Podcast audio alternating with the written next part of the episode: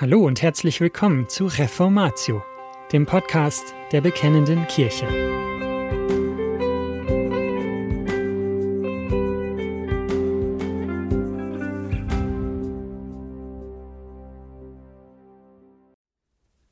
Die Tauflehre und der Heidelberger Katechismus Teil 1 Dieser Beitrag stammt von Jürgen Burkhard Klautke und ist in der BK Nummer 15 im Jahr 2003 erschienen.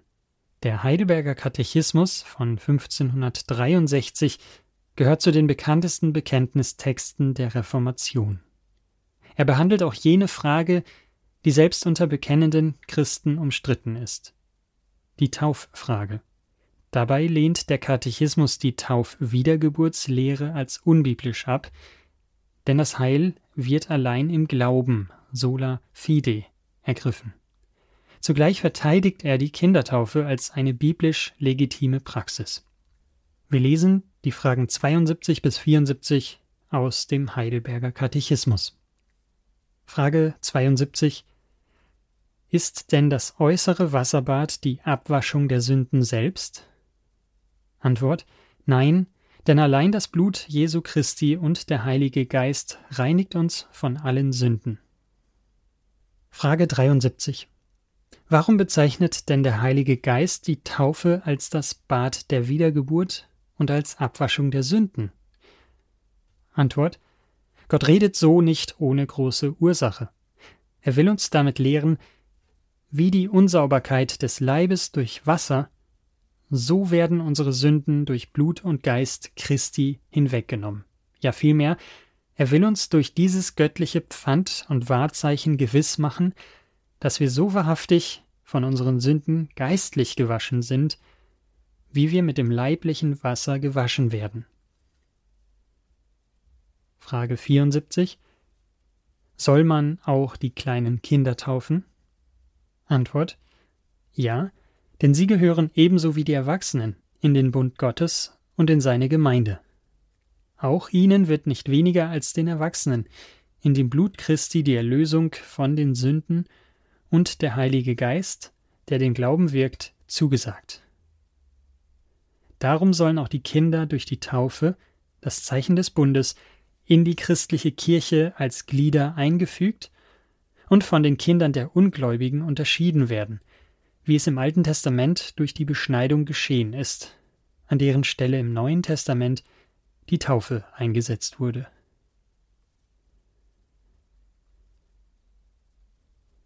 In den Jahrhunderten, die der Reformation des 16. Jahrhunderts unmittelbar folgten, pflegte man sonntags zweimal zum Gottesdienst zu gehen, einmal vormittags und einmal nachmittags. Am Morgen hörte man eine Predigt aus dem Wort Gottes und am Nachmittag in den evangelisch reformierten Gemeinden eine Auslegung zum Heidelberger Katechismus.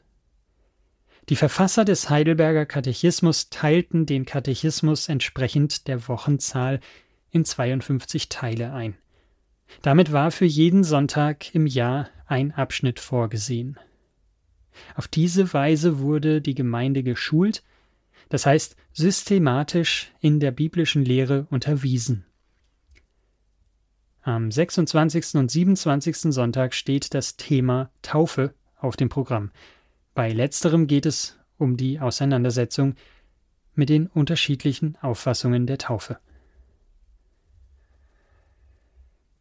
Zunächst spricht sich der Heidelberger Katechismus gegen die Lehre aus, dass durch den Vollzug der Taufe, also durch die Taufhandlung selbst, der Mensch vom Unheil zum Heil komme. Frage 72 bis 73. Diese Lehre bezeichnet man heute häufig als Taufwiedergeburtslehre. Sie wird im Heidelberger Katechismus als unbiblisch zurückgewiesen. Zum anderen setzt sich der Katechismus mit der Frage auseinander, ob Kinder überhaupt getauft werden dürfen oder ob die Taufe denjenigen vorbehalten bleiben müsse, die vorher einen bewussten Glaubensschritt getan haben, also in der Regel den Erwachsenen. Frage 74. Warum, so fragt der Heidelberger Katechismus, ist die Kindertaufe im Licht der Heiligen Schrift eine berechtigte, eine gute Sache? Wie Jesus die Kinder sieht. Bevor wir über die Kindertaufe nachdenken, möchte ich grundsätzlicher fragen. Wie sieht Jesus Christus das Kind?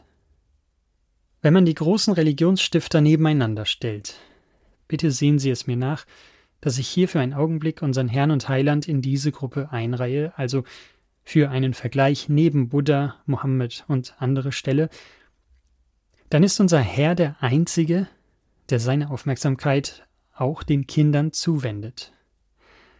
Mindestens an drei Stellen der Bibel wird uns darüber berichtet. In Matthäus 18 fragen die Jünger ihren Herrn, wer ist der Größte im Reich der Himmel? Reich Gottes.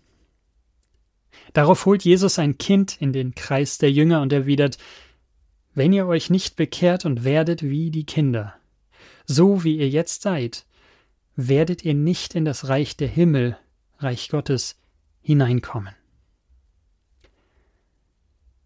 Ist uns hier etwas aufgefallen? Unser Heiland geht auf die Frage der Jünger, wer im Reich der Himmel in der ersten Reihe sitzt, sozusagen zur Prominenz gehört, gar nicht ein. Er nimmt die Frage scheinbar gar nicht zur Kenntnis, sondern beantwortet stattdessen eine ganz andere Frage. Wie kommt man überhaupt in das Reich Gottes hinein? Auf diese Frage lautet seine Antwort Ihr müsst werden wie ein Kind. Im Blick auf unsere Fragestellung kann man einwenden, hier beziehe sich der Herr lediglich im Sinn eines Vergleichs auf ein Kind. Ähnliche Vergleiche verwendet jeder von uns häufig. Wenn einer faul ist, dann bemerken wir, du musst fleißig sein, schau dir einmal die Ameisen an. Wenn jemand nicht treu ist, dann kommentieren wir das mit dem Satz, jeder Hund ist treuer als dieser oder jener Mensch. Indem wir solche Vergleiche ziehen, geht es uns bestenfalls am Rande darum, eine Aussage über einen Hund oder über eine Ameise zu machen. Entsprechend so könnte man sagen, macht Jesus hier keine Aussage über das Kind als solches. Aber lesen wir diesen Abschnitt weiter. Dort zieht unser Herr die Kinder nicht nur im Sinn eines Vergleichs heran, sondern er macht auch Aussagen über Kinder selbst.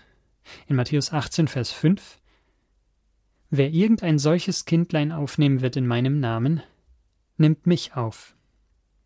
Matthäus 18, Vers 6 Wer einem Kindlein ein Ärgernis bereiten wird, dem ist es besser, dass ein Mühlstein an seinen Hals gehängt und er in die Tiefe des Meeres versenkt wird.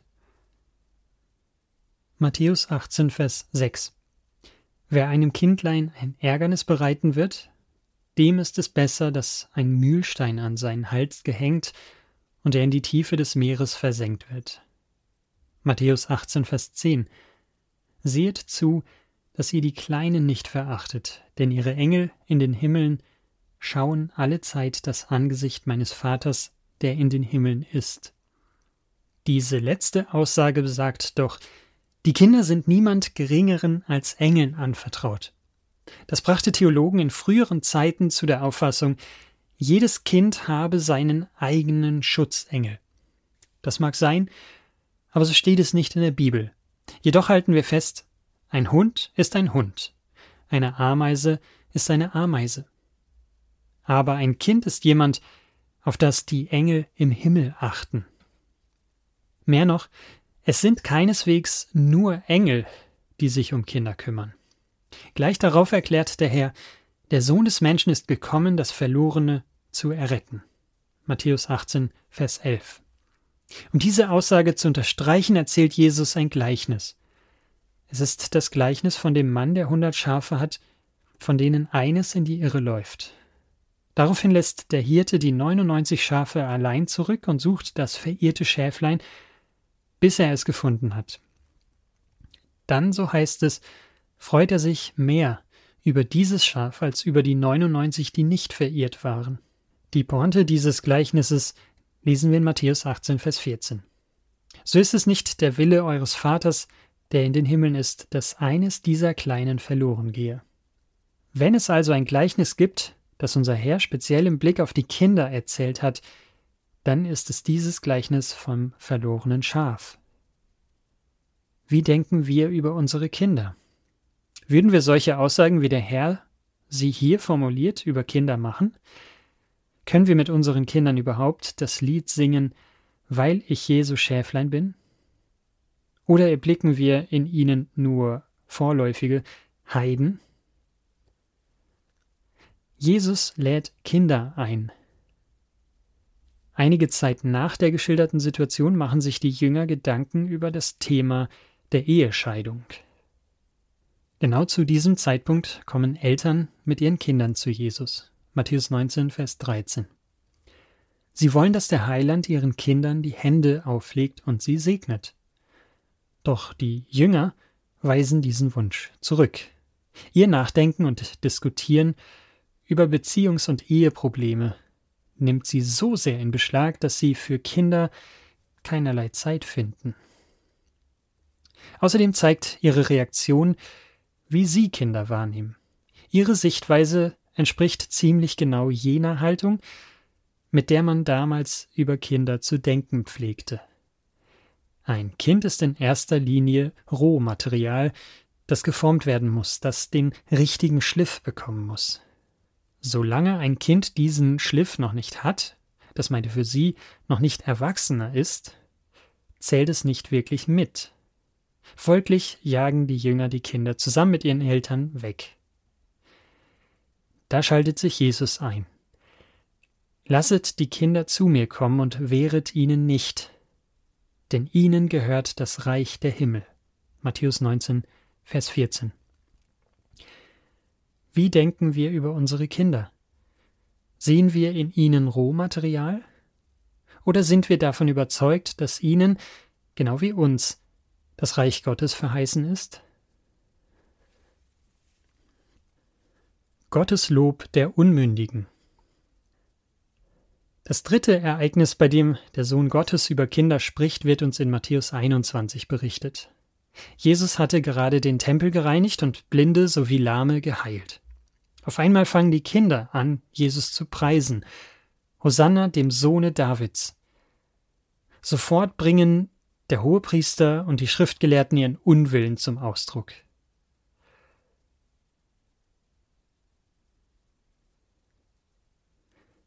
Aber Jesus erinnert diese Theologen an eine Stelle aus den Psalmen. Habt ihr nicht gelesen, aus dem Mund der Unmündigen und Säuglinge hast du dir Lob bereitet?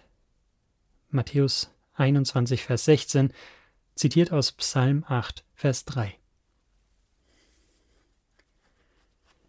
Noch einmal sei gefragt, wie denken wir über unsere Kinder? Jesus sagte nicht, dass sich alles um die Kinder drehen müsse, dass sie die Zukunft des Reiches Gottes seien, nach dem Motto, wer die Jugend hat, der hat die Zukunft. Aber der Herr besteht darauf, dass Gott sich auch aus dem Mund der Unmündigen und Säuglinge Lob zu bereiten vermag. Ob das den theologisch Geschulten nun passt oder nicht.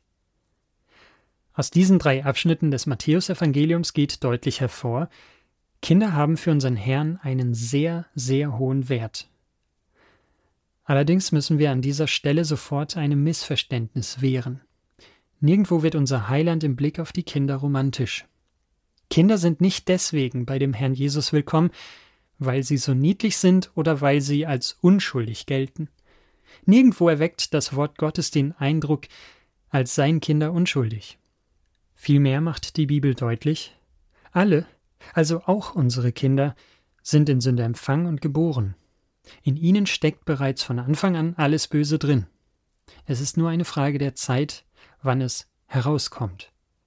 Wir brauchen nur lange genug zu warten. Jeder Mensch ist böse, und zwar von Jugend an. Das bezeugt Gott, der Herr, unmittelbar nach der Sintflut über die Menschen. was Kinder Erwachsenen voraus haben. Aber eines, was für das Eingehen in das Reich Gottes so entscheidend ist, haben Kinder uns Erwachsenen voraus. Sie haben nichts eigenes vorzubringen. Ein Kind stellt uns vor Augen, was Abhängigkeit, Hilflosigkeit, Schutzlosigkeit bedeutet. Wie schnell verstricken sich Kinder in Umstände, die sie nicht überblicken können. Sie merken schnell, wie sehr sie auf fremde Hilfe eines Stärkeren angewiesen sind. Wenn ihr nicht werdet wie die Kinder. Zur Zeit Jesu war es keineswegs normal, Erwachsenen mit Hilfe eines Kindes etwas beibringen zu wollen. Zu jener Zeit war es mehr als nur außergewöhnlich, es war für die Zuhörer geradezu ein Ärgernis, sich anhören zu müssen, wenn ihr euch nicht bekehrt, wenn ihr nicht werdet wie die Kinder, dann kommt ihr nicht in das Reich der Himmel hinein.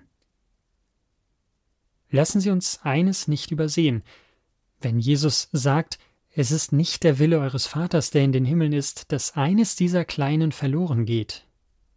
Siehe Matthäus 18, Vers 14, dann entspringt eine solche Aussage dem Zentrum des Evangeliums. Ich begann mit der Frage, was denken wir über die Kindertaufe?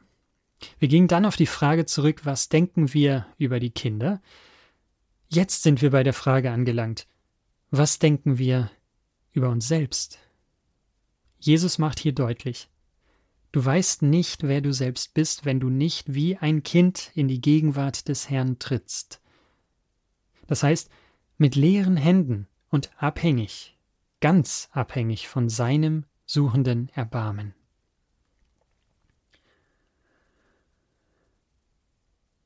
Kann man Gottes Gnade erben? Vor diesem Hintergrund möchte ich nun einige Einwände prüfen, die von Mitchristen gegen die Kindertaufe vorgebracht werden. Der erste lautet Da jeder für sich selbst glauben muss, kann man Gottes Gnade nicht vererben. Diesem Satz muss ich zustimmen. Gottes Gnade ist kein Erbgut, denn niemand kommt deshalb in das Reich Gottes hinein, weil seine Eltern an Jesus Christus glauben. Die Heilige Schrift kennt keinen Heilsautomatismus von Eltern hin zu ihren Kindern. Insofern gilt der bekannte Satz Gott hat keine Enkelkinder, sondern nur Kinder. Aber so sehr es zutrifft, dass es keinen Heilsautomatismus gibt, kein vererbbares Heil, sollten wir dennoch aus anderer Perspektive über das Wesen eines Erbes nachdenken. Wenn jemand von seinem Vater 10 Millionen Euro erbt, dann kann er sagen, mir sind 10 Millionen in den Schoß gefallen und ich habe absolut nichts dafür getan. Es ist das charakteristische Kennzeichen eines Erbes, dass man nichts dafür geleistet hat. Genau das aber entspricht unserer Errettung. Das in Christus empfangene Heil ist ein Geschenk, für das niemand etwas getan hat. Insofern entspricht es völlig dem, was wir normalerweise als Erbgut bezeichnen. Wir haben nichts, absolut nichts dafür getan. Niemand von uns. Die Gnade ist ein völlig freies Geschenk, das wir im Glauben ergreifen. Der Glaube macht nicht selbst das Heil, sondern ergreift es in Christus. Wir hatten und haben nichts eigenes vorzubringen. Denn niemand kommt anders in das Reich Gottes hinein, als wie ein Kind. Wenn du wissen willst, wie du das Heil in Christus empfängst, dann nimm dir bitte ein Kind zum Vorbild. Ein Mensch ist deshalb Christ geworden, in das Reich Gottes hineingelangt, zum rettenden Glauben gekommen, weil sich Gott in seiner Liebe zu ihm herabgeneigt hat. Gottes Heil in Christus ist dir in den Schoß gefallen. Diese Wahrheit wird im Taufgeschehen als ein göttlichen Wahrzeichen abgebildet und versiegelt. Und das war's schon wieder mit dieser Folge von Reformatio. Wenn Sie selbst eine Frage an uns haben, laden wir Sie herzlich dazu ein, uns diese zu schicken. Besuchen Sie uns unter www.bekennende-kirche.de/fragen und nutzen Sie das dortige Formular. Wir werden Ihnen darauf antworten und, so Gott will, Ihre Fragen klären. Außerdem können Sie auf der Seite der Bekennenden Kirche wie gewohnt die Beiträge aus der BK lesen, die Zeitschrift abonnieren und unsere Arbeit mit einer Spende unterstützen. Alle Links finden Sie auch in der Beschreibung dieser Folge des Podcasts. Wir bedanken uns fürs Zuhören, wünschen Ihnen Gottes Segen und sagen Tschüss. Bis zum nächsten Mal.